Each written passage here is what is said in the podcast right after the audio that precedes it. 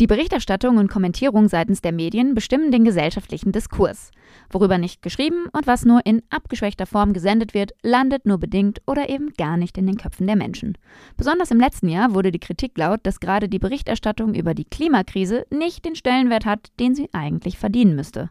Wenn wir in den Medien nichts über den Klimawandel lesen, sehen oder hören, woran liegt das dann eigentlich? Fehlende Sensibilisierung, fehlendes Fachwissen oder sind andere Themen rund um Politik, Wirtschaft und Sport einfach doch wichtiger? Welche Rolle fällt den JournalistInnen in Deutschland dabei zu? Genau darum soll es in unserer heutigen Podcast-Folge gehen. Hier aber erstmal das Intro für euch, muss ja alles seine Richtigkeit haben. This is Media Now, der Podcast der Medientage München.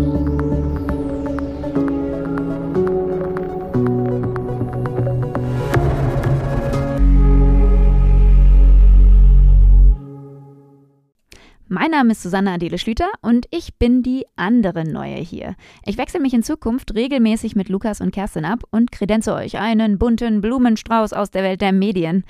Wow, okay, ich gelobe Besserung in Sachen Phrasendreschen. Ähm, tut mir leid. Heute begrüße ich Sarah Schurmann bei uns im Podcast. Sie ist Speakerin bei unserem diesjährigen Nachhaltigkeitsgipfel auf den Medientagen München. Sarah arbeitet seit zehn Jahren als Journalistin, vor allem als Redaktionsleiterin und Textchefin. Sie war unter anderem tätig für den Tagesspiegel, Gruner und Jahr, Weiß und Zeit Online. Zuletzt war sie Redaktionsleiterin des Klima- und Nachhaltigkeitsformates Ozon von Funk. Und ja, sie beschäftigt sich schon längere Zeit mit der Klimakrise. Klimakrise. Das ganze Ausmaß wurde ihr aber erst vor einem Jahr bewusst. Seitdem versucht sie zu verstehen, wie das sein konnte und ja, sie twittert auch darüber. Mit einem offenen Brief an ihre KollegInnen versuchte sie eine Diskussion über die Klimaberichterstattung anzustoßen und vor kurzem hat sie noch dazu das Netzwerk Klimajournalismus Deutschland begründet. Und heute sitzt sie mir digital gegenüber. Hallo Sarah, schön, dass du da bist. Hallo, danke für die Einladung. Ich will gleich mal mit einer Frage starten, die du zuletzt deiner Twitter-Community gestellt hast. Was hat dich dazu gebracht, aktiv zu werden und dich für eine lebenswerte Zukunft einzusetzen? Das ähm, ist noch gar nicht so lange her bei mir. Ähm, ich muss zugeben, dass mir jetzt erst seit knapp über einem Jahr das Ausmaß der Klimakrise wirklich bewusst ist. Also ich habe mich vorher schon lange damit beschäftigt und hatte mir auch schon durchaus Sorgen gemacht, hatte schon angefangen, so privat mein Leben zu verändern, nicht mehr zu fliegen und so weiter und so fort. Und ähm, dennoch hatte ich bisher immer so die Vorstellung, ah ja, es werden ja frühestens meine Enkelkinder sein, die es hart trifft. Und bis dahin werden wir das Problem ja gelöst haben, ne? weil haben wir ja alle ein Interesse dran. Und äh, dann ging mir vor knapp über einem Jahr auf, dass äh, wir nicht auf dem Weg sind, das zu lösen und ähm, dass es halt auch schon mich und meine Generation und auch Menschen, die sehr viel älter sind als ich, sehr hart treffen wird. Und daraufhin, ja, habe ich praktisch irgendwie so die Arbeitsthese, okay, ich glaube, wir haben diese Krise einfach als Gesellschaft noch nicht verstanden und halt teilweise auch als Journalistinnen. Und daraufhin habe ich überlegt, was kann ich denn tun? Und ich bin Journalistin und daraufhin habe ich angefangen, praktisch mich an meine Kolleginnen zu wenden und zu versuchen, eine Debatte darüber anzustoßen, wie wir über diese Krise reden und wie wir sie wahrnehmen und was wir ändern müssen, wenn wir auch aus dieser Krise hinaus wollen. Du bist jetzt journalistisch tätig und zwar schon seit, seit zehn Jahren. War es vorher auch schon mal irgendwie Thema für dich? Oder hast du, kannst du irgendwie die letzten zehn Jahre ähm, so Revue passieren lassen und ähm, ist dir da eine Veränderung in der Klimaberichterstattung aufgefallen? Oder ist es wirklich erst so dieser Zeitraum des letzten Jahres, dass du da vermehrt drauf geschaut hast? Ich habe das auf jeden Fall immer verfolgt. Also ich habe schon auch immer Politikberichterstattung zu allen möglichen Themen gelesen, eine Zeit lang auch intensiver halt äh, zu Klima, dann irgendwann nicht mehr und ich äh, habe auch mal versucht zu reflektieren, woran es denn eigentlich lag. Also ich glaube, es hat bei mir auch ein bisschen damit zu tun, dass ich dann so praktisch erwachsener wurde und so normales Leben anfing zu führen und dann macht man halt das, was alle anderen Menschen machen und macht sich vielleicht auch nicht mehr so viel Gedanken über Themen, die man als Kind oder Jugendliche noch äh, total besorgniserregend fand, wie den Klimawandel damals. Und ähm, über diese Zeit habe ich, glaube ich, selbst auch ein bisschen verpasst, dass aus diesem Klimawandel in den Jahren des Nichtstuns halt eine handfeste Klimakrise wurde. Und ähm, beruflich muss ich zugeben, habe ich mich da in den letzten zehn Jahren auch nicht groß mit beschäftigt. Also dass ich mich auch praktisch jetzt als Klimajournalistin mittlerweile bezeichne und ähm, in dem Feld tätig bin, das ist wie gesagt noch gar nicht so lange her. Und davor war es so, dass ich mich jetzt schon seit ein paar Jahren praktisch privat sehr intensiv mit den ökologischen Krisen, in denen wir stecken und dann halt auch irgendwann der Klimakrise, wenn man dann zwangsläufig dahin kommt, beschäftigt habe. Und zu dem Zeitpunkt aber zum Beispiel in Redaktionskonferenzen habe ich vielleicht mal gesagt, na, wollen wir nicht mal was in die Richtung machen? Und dann waren andere so, ach nee, das interessiert ja niemand. Und irgendwie hatte ich da eine ganz krude Vorstellung von, ja, die sind ja irgendwie mein Privatinteresse, diese Themen. Und deswegen kann ich jetzt praktisch eigentlich gar nicht mehr Druck machen, dass wir das machen, weil als Journalistin muss ich mich ja da irgendwie neutral verhalten und kann ja jetzt nicht die Themen pushen, die mir selbst wichtig sind. Also das ist irgendwie ganz interessant, dass ich zwar ein gewisses Bewusstsein für diese Krisen hatte, aber das eher dazu geführt hat, dass ich es persönlich nicht in den Redaktionen vorangetrieben habe. Eigentlich irgendwie heute schwer nachzuvollziehen, aber so war das wohl. Das hat sich verändert, äh, nehme ich an. Ähm, wenn du jetzt dir die Klimaberichterstattung von heute anschaust, ähm, du hast es ja jetzt gerade auch schon angesprochen, die Erfahrung in der Redaktionssitzung, okay, mh, hm, Thema stößt nicht so auf ja, Interesse.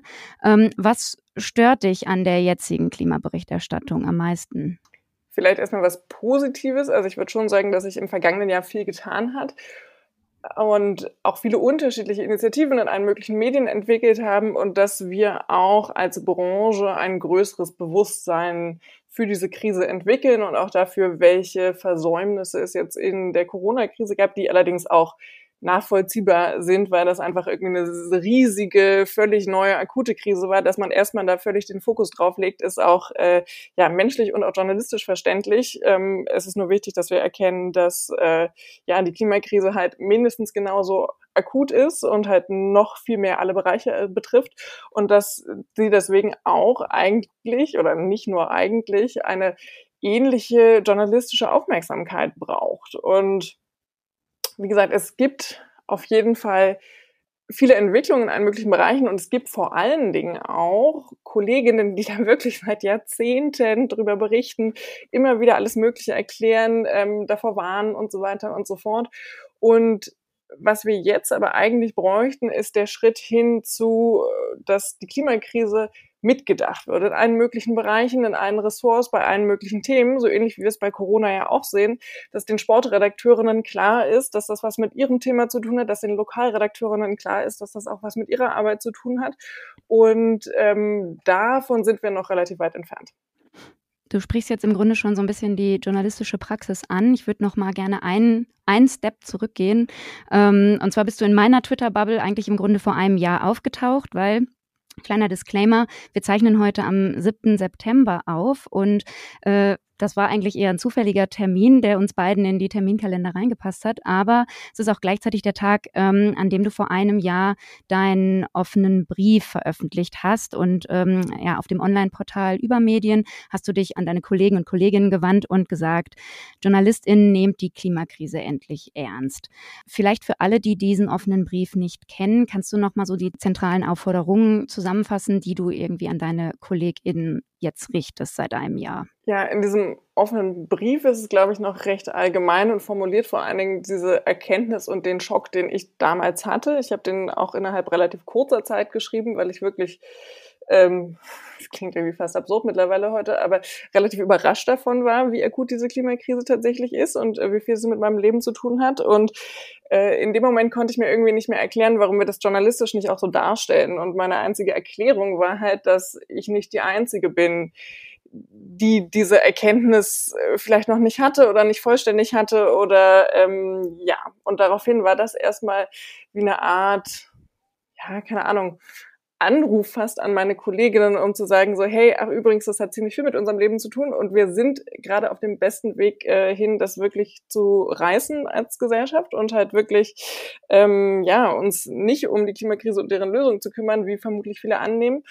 Und äh, das hat sich jetzt übers vergangene Jahr aber sehr viel, ja, es ist detaillierter geworden, würde ich sagen. Also meine Frage, die ich mir seitdem gestellt habe, ist halt, wie konnte ich das so lange verdrängen, dass die Klimakrise so akut ist? Und ähm, ich erforsche praktisch irgendwie so relativ viel, okay, wo liegt eigentlich meine eigene Verdrängung? Welche strukturellen Gründe gibt es dafür? Weil das ist ja ein strukturelles, globales Problem. Ich würde jetzt nicht sagen, dass irgendwie ein einzelner Journalist oder irgendwie einzelne Journalistin schuld daran sind, in Anführungszeichen, dass wir darüber jetzt nicht korrekt berichten oder ähm, die Klimakrise nicht so darstellen, so akut wie sie ähm, ist. Und ähm, Seitdem versuche ich praktisch darüber aufzuklären und äh, genau fordere vor allen Dingen die Klimakrise überall mitzudenken. Ich fordere von Chefredaktionen, dass sie halt auch Redakteurinnen den Raum und die Zeit geben, sich tatsächlich mit diesem Thema mehr zu beschäftigen, weil ich kenne ehrlich gesagt nicht einen einzigen Journalisten, der zu wenig arbeitet. Und ähm, sich mal eben dieses Thema noch so raufzuschaffen, neben dem eigentlichen Thema, an dem man sonst schreibt und arbeitet, ist echt nicht so einfach möglich. Ich hatte da praktisch ein bisschen das Glück, dass ich halt da schon so seit zwei, drei Jahren intensiv zu gelesen habe und die ganze Zeit das Ausmaß nicht verstanden habe. Und in dem klar, in dem Moment, in dem es klar wurde, hat sich das alles so ein bisschen sortiert und deswegen hatte ich, glaube ich, jetzt so einen gewissen Vorsprung und kann Sachen ganz gut einschätzen. Habe mich im letzten Jahr nochmal sehr, sehr, sehr, sehr intensiv mit allen möglichen Themen beschäftigt, aber das eben mal so nebenbei zu machen, ist halt nicht für alle möglich. Deswegen braucht es halt unbedingt Raum und Zeit für Journalistinnen, sich damit auch auseinanderzusetzen. Wie war so die Reaktion von deinen KollegInnen? Haben sich ähm, dir viele seither angeschlossen? Also einige haben ja den Brief mit äh, unterzeichnet, auch am Veröffentlichungsdatum. Aber was ist so ein bisschen passiert seither? Also was nimmst du so einfach auch unter den KollegInnen wahr? Es gab auf jeden Fall eine gewisse Aufmerksamkeit im Sinne von, es haben, glaube ich, schon viele gelesen und viele ja, Menschen, aber auch Journalistinnen einmal wahrgenommen. Und dann ist eigentlich erstmal lange nicht so richtig viel passiert in meiner Wahrnehmung. Also äh, ich habe seitdem schon eine kontinuierliche Aktivität auf Twitter, würde ich jetzt mal äh, sagen, und ähm, erreiche damit jetzt auch ein immer größeres Publikum und ähm, hatte aber lange noch praktisch den Austausch mit Kolleginnen vermisst. Also es gab wenige direkte Reaktionen darauf, also weil eigentlich stelle ich mich nicht hin und sage, hallo hier, ich habe recht und wir müssen es jetzt genauso tun, sondern ich trete teilweise auch bewusst etwas äh, spitze oder irgendwie provokant auf, weil ich wirklich versuche, eine Debatte anzustoßen ähm, und äh, würde mir eigentlich wünschen, dass wir da viel offener debattieren als ja, als Branche, um zu gucken, okay, wo stehen wir, wo haben wir Leerstellen, was läuft eigentlich schon gut, woraus können wir lernen ähm, für andere Redaktionen und so weiter und so fort. Und das hat sich jetzt aber in den vergangenen Wochen und Monaten schon entwickelt. Also Erstens habe ich zusammen mit Kolleginnen das äh, Netzwerk Klimajournalismus Deutschland gegründet, wo wir halt genau Leute zusammenbringen wollen, die sich entweder schon seit Ewigkeiten mit diesem Thema beschäftigen und sich jetzt mal austauschen wollen mit Kolleginnen oder ähm, Freelancer sind und deswegen jetzt vielleicht im Alltag nicht so einen redaktionellen Austausch haben und das gerne mit Gleichgesinnten haben wollen. Oder auch ähm, der wachsenden Zahl von Journalistinnen, die merken, ja, stimmt, Klima, sollte ich mich mal ein bisschen mehr mit beschäftigen, aber wo eigentlich anfangen?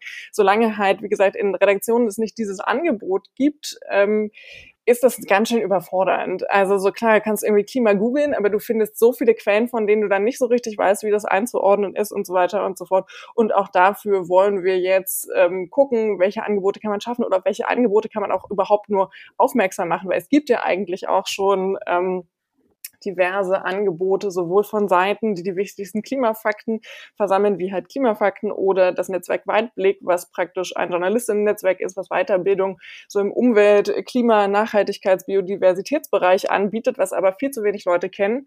Und genau all diesen Austausch einerseits zwischen Interessierten anzubieten, und ja, voranzutreiben und halt vielleicht auch die Leute mit reinzuholen in die Debatte, die sich da vielleicht selbst noch nicht so richtig sehen.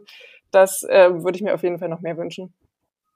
Glaubst du, dass das Thema so ein bisschen vorurteilsbehaftet ist? Weil in meiner Wahrnehmung wird ja JournalistInnen oft vorgeworfen, ah ja, ihr seid aktivistisch, wenn ihr euch mit dem Klima beschäftigt, wenn ihr da ähm, ja drastischer eben äh, Bericht erstattet oder ihr macht äh, gerade jetzt im Wahlkampf auch äh, Werbung für die Grünen, die dieses Thema prominent besetzen, oder es ist reine Panikmache, die euch vorgeworfen wird. Ähm, wie ist da deine Wahrnehmung oder beziehungsweise was konterst du auf solche äh, Vorwürfe?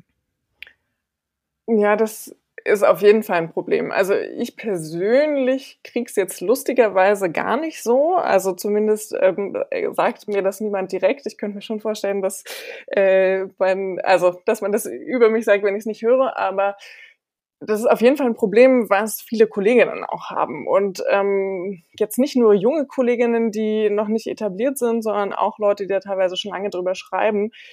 Ähm, das ist, glaube ich, auch so ein wesentliches gesellschaftliches Problem, ein, ein Teil dieser Dimension der Krise, die wir noch nicht verstanden haben, dass es irgendwie immer noch wirkt wie so ein Teilaspekt oder so, als könnte man da jetzt unterschiedliche Meinungen zu haben. Und anders als bei Corona, wo das ja durchaus auch teilweise debattiert wurde und dann äh, darüber gesprochen wurde, ob da jetzt Pseudo-Experten sitzen oder was jetzt ein wissenschaftlicher Konsens ist, wo wir, glaube ich, auch viel eigentlich sowohl gesellschaftlich als in der Branche nochmal über Wissenschaftsjournalismus und Politikjournalismus gelernt haben. Also was sind irgendwie Fakten, was sind politische Meinungen, wie kann man die einfach gegeneinander halten oder was muss man da einordnen? Und das haben wir, glaube ich, in der Klimakrise teilweise noch nicht ganz verstanden. Und ähm, da gibt's ja jetzt durchaus auch prominentere Kollegen, die in der Vergangenheit gesagt haben, ja, berichten über die Klimakrise sei irgendwie politisch ähm, oder sei irgendwie Teil einer ja, äh, Interessengruppe oder so.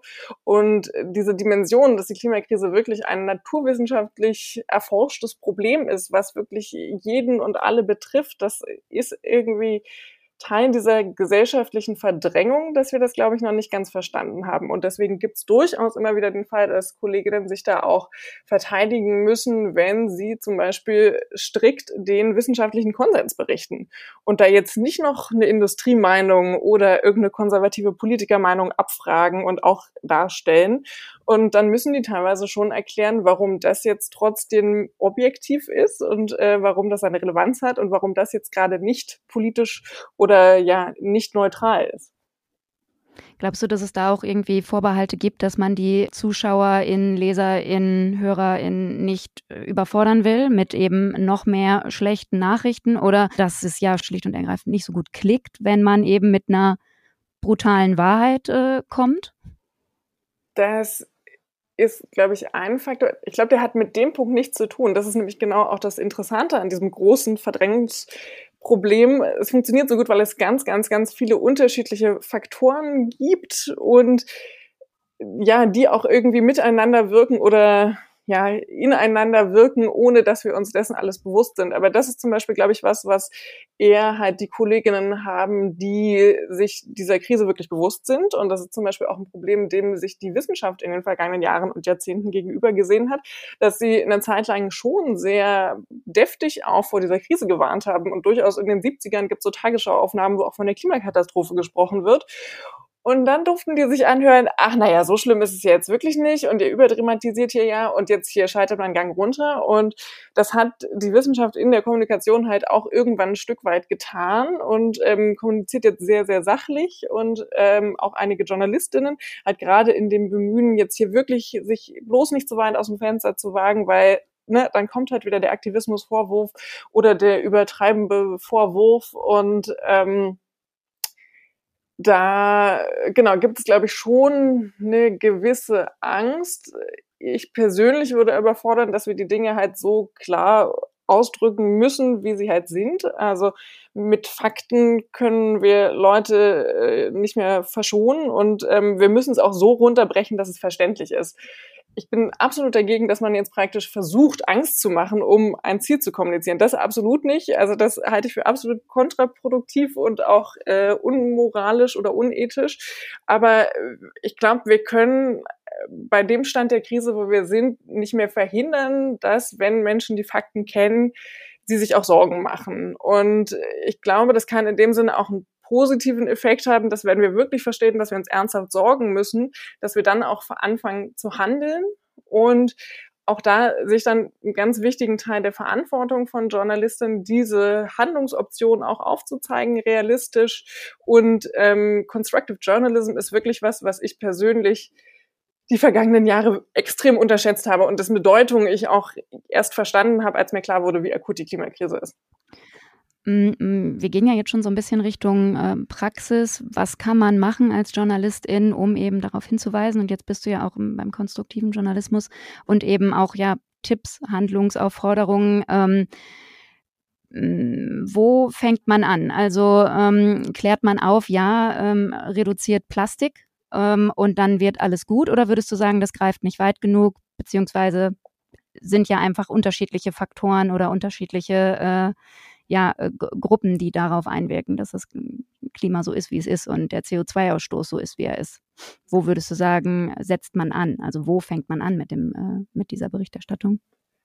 Wahrscheinlich überall. Also im Sinne von, es gibt ja auch ganz unterschiedliche äh, Audiences. Ich wusste gerade nicht, was Publikumse. Naja, äh, jedenfalls. Äh, Publiké? Na gut. Die Leserinnen, Zuschauerinnen, Hörerinnen stehen ja auch an ganz unterschiedlichen Stellen, was ihr Wissen angeht. Sie stehen auch an ganz unterschiedlichen Punkten, was ähm, ihre Werte angeht, was ihnen wichtig ist und so weiter und so fort. Von daher braucht es, glaube ich, ganz viele unterschiedliche Hebel und Töne und Möglichkeiten, dieses ähm, ja komplexe Problem auch zu kommunizieren. Und von daher ist, glaube ich, erstmal alles, wo man anfängt, nicht schlecht. Und äh, den Punkt, den du gerade schon angesprochen hast, der ist auf jeden Fall extrem schwierig. Das habe ich zum Beispiel auch äh, in meiner Arbeit bei Ozon festgestellt, diese Balance zu schaffen zwischen, was bietet man praktisch an, also individuelle Handlungsmöglichkeiten und inwiefern muss man immer wieder auch auf die strukturelle gesellschaftliche Ebene verweisen, denn natürlich irgendwie mit äh, Fahrradfahren und Plastikbecher einsparen, wenn wir natürlich äh, das Klima und unsere Zukunft nicht retten. Und gleichzeitig ist es, glaube ich, wesentlich auch in der Berichterstattung dann Ausgleich zu schaffen, weil wenn einem erstmal das Ausmaß der Klimakrise klar wird, steht man halt auch ganz schön überfordert und erschlagen davor. Und ich glaube, viele Menschen haben dann, um ja, das auch verarbeiten zu können und um das für sich praktisch in ihr Leben integrieren zu können, auch erstmal das Bedürfnis, etwas zu tun. Und ähm, das kann auch was Kleines sein. Das kann halt auch äh, der Wechsel des Stromanbieters sein, was äh, ehrlich gesagt auch gar nicht so ein kleiner Schritt ist. Das kann man ruhig mal machen. Ähm, aber man muss natürlich auch konsequent immer darauf verweisen, gesagt, dass es eine gesellschaftliche Ebene gibt, dass das irgendwie die wichtige ist, auf der wir jetzt wirken müssen, weil wir viel zu wenig Zeit haben, dass wir jetzt alle nacheinander erkennen, wie akut eigentlich die Situation ist und dann fangen wir an, vielleicht unser Leben zu ändern, weil wir meistens unsere Kinder dann doch lieber mögen als unsere SUVs und Kurzstreckenflüge. Ähm, und da in der Berichterstattung dann eine Balance zu schaffen und das immer in Perspektive zu setzen, das ist tatsächlich eine journalistische Herausforderung, die ich auch noch nicht überall gemeistert sehe. Du hattest jetzt gerade schon deine Tätigkeit als Redaktionsleiterin bei Ozon, dem ähm, Klima- und Nachhaltigkeitsformat oder einem ehemaligen Klima- und Nachhaltigkeitsformat von Funk, angesprochen. Da ähm, habt ihr euch an eine junge Zielgruppe gerichtet. Ähm, wie würdest du oder wie gehst du heute ran in, in der Berichterstattung, wenn du dich eben an eine ältere Zielgruppe wendest, 50 plus, 60 plus, 70 plus? Ich glaube, dass im Endeffekt die Ansprache nicht so unterschiedlich ist. Im Sinne von, meine These ist ja, wie gesagt, wir haben äh, gesellschaftlich dieses Problem nicht verstanden und ich glaube, was uns hilft darin voranzukommen, ist halt tatsächlich eine relativ konkrete Sprache für diese Krise zu finden und sie auf alle möglichen gesellschaftlichen Bereiche runterzubrechen. Und das kann für junge Menschen sowohl sein, okay, was bedeutet das eigentlich für meine Rente? Wir haben also nicht nur dieses demografische Problem, sondern auch die Klimakrise. Was hat das eigentlich miteinander zu tun? Oder ähm, was hat das mit meinem Kinderwunsch zu tun? Oder der Idee, eventuell ein Haus zu kaufen? Und ich glaube, für ältere Menschen, äh, ja, was hat das mit meiner Gesundheit zu tun? Ne? Also da gibt's ja diverse Überschneidungen, alleine irgendwie Hitze und so weiter und so fort, ähm, ist, glaube ich, was, was viele Menschen berührt. Ähm, dann haben viele Menschen halt Kinder und Enkelkinder, die sie meistens ganz gern mögen. Ähm, und machen sich da, glaube ich, durchaus auch um die Gedanken, also das runterzubrechen von wegen, nein, das ist kein abstraktes Thema, ähm, sondern das hat sehr, sehr, sehr konkret halt mit dem Leben ähm, von Menschen zu tun, die dir lieb sind und auch mit deinem eigenen. Ich glaube, das kann man für alle möglichen Bereiche tun und das auch ohne ein wahnsinnig schlechtes Gewissen zu haben, weil natürlich müssen wir uns alle auch eingestehen, dass wir das Jahre, Jahrzehnte vielleicht etwas übersehen oder unterschätzt oder auch absichtlich ignoriert haben und da sicherlich in unserem Leben natürlich auch zu beigetragen haben, dass diese Krise sich verschärft. Andererseits ist es natürlich so, dass es überhaupt nicht möglich ist, in einer Gesellschaft wie jetzt irgendwie völlig ja, frei von Emissionen zu leben und äh, das nicht zu tun. Und äh, das ist, glaube ich, auch überhaupt nicht zielführend, sondern wie gesagt, das ist irgendwie eine gesellschaftliche Verdrängung und aus der müssen wir ganz schnell raus. Und ich glaube, das zu kommunizieren hilft total, unterschiedliche Schichten auch anzusprechen ja, wie, wie du es machst, beziehungsweise wie du eben auch jetzt schon Hilfestellung gibst an äh, JournalistInnen, die ja vielleicht diesen Moment jetzt hatten, dass ihnen einiges bewusst wurde, die können sich äh, an, an das Netzwerk Klimajournalismus auch wenden, oder? Ähm, wie finde ich Zugang zu euch? Wir haben einen Newsletter, für den man sich anmelden kann, was auch mittlerweile irgendwie ich weiß gar nicht die aktuelle Zahl, aber über 360 Leute getan haben. Da kann man auch erstmal irgendwie reingucken. Wir haben einmal im Monat, immer den ersten Donnerstag im Monat, ein Treffen, wo wir kurze Inputs haben und danach halt die Möglichkeit von Vernetzung bieten, wo man vielleicht sich thematisch vernetzen kann. Und da sind wir auch gerade noch total im Entstehen und abfragen, was brauchen die Leute überhaupt und was wünscht ihr euch und was funktioniert für euch und welche Kommunikationskanäle wünscht ihr euch und ähm, Genau, also man kann sich auf jeden Fall für diesen Newsletter melden. Man kann uns auch via E-Mail erreichen und äh, da einfach mal nachfragen. Dann äh, kann man zum Beispiel in unsere Slack-Gruppe, wo man auch einfach mitdiskutieren kann. Und ja, das sind so die, die, die wesentlichen Kommunikationswege, die wir gerade haben. Ihr ladet also dazu ein, sich äh, am, am Diskurs zu beteiligen. Ähm, nun ist der Name des Podcasts This is Media Now und ähm, das jetzt haben wir besprochen. Ich würde gerne mit dir kurz in die Zukunft schauen. Ähm, in zehn Jahren, 7. September 2031, wenn du es dir aussuchen könntest, womit machen die Online-Medien, Zeitungen, Sender, mit welcher Schlagzeile machen die auf an dem Tag? Uff, ja, zehn Jahre ist ein ziemlich gut gewählter Zeitraum, weil wir in zehn Jahren wenn wir unsere Lebensgrundlagen erhalten wollen und so möglichst viele davon, ähm, einen wirklich großen gesellschaftlichen Transformationsprozess hinter uns haben müssen. Also und zwar nicht angestoßen, sondern hinter uns. Wir werden in zehn Jahren relativ anders leben als heute, wenn wir hier das Schlimmste abwenden wollen. Und von daher glaube ich, dass es äh, eine positive Nachricht sein wird. Es wird äh, sowas sein von wegen, ja, keine Ahnung, irgendein Land ist jetzt äh, auch noch klimaneutral und ähm, es sieht irgendwie voll gut aus, dass wir ich würde mal vermuten, ein bisschen über 1,5 Grad landen, aber uns da richtig gut auf der Ziellinie ähm, bewegen und ähm, irgendjemand wird kommentieren und sich wundern, warum wir das echt jahrzehntelang nicht in den Griff gekriegt haben und äh, sich freuen, dass wir es dann doch noch geschafft haben.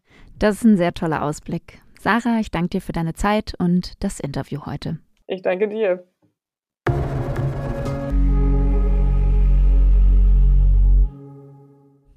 Dieses Jahr setzen wir auch bei den Medientagen München einen unserer Schwerpunkte beim Thema Nachhaltigkeit. Ich habe es ja eingangs schon erwähnt, Sarah Schumann diskutiert am 28. Oktober live auf der Bühne beim Nachhaltigkeitsgipfel zusammen mit anderen Medienschaffenden über die Klimaberichterstattung in Deutschland.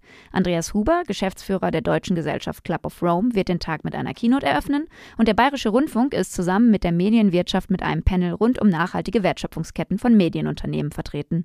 Wenn ihr auch dabei sein wollt, dann könnt ihr euch online unter medientage.de ein Ticket Ticket kaufen. Wir finden dieses Jahr hybrid statt. Ihr könnt also vor Ort im ISA-Forum in der Münchner Innenstadt vorbeischauen oder ihr klickt euch auf unserer Plattform digital in die Panels und Vorträge rein, die euch interessieren. So oder so, wir freuen uns auf euch. Und für heute war es das jetzt von mir. Bis zum nächsten Mal.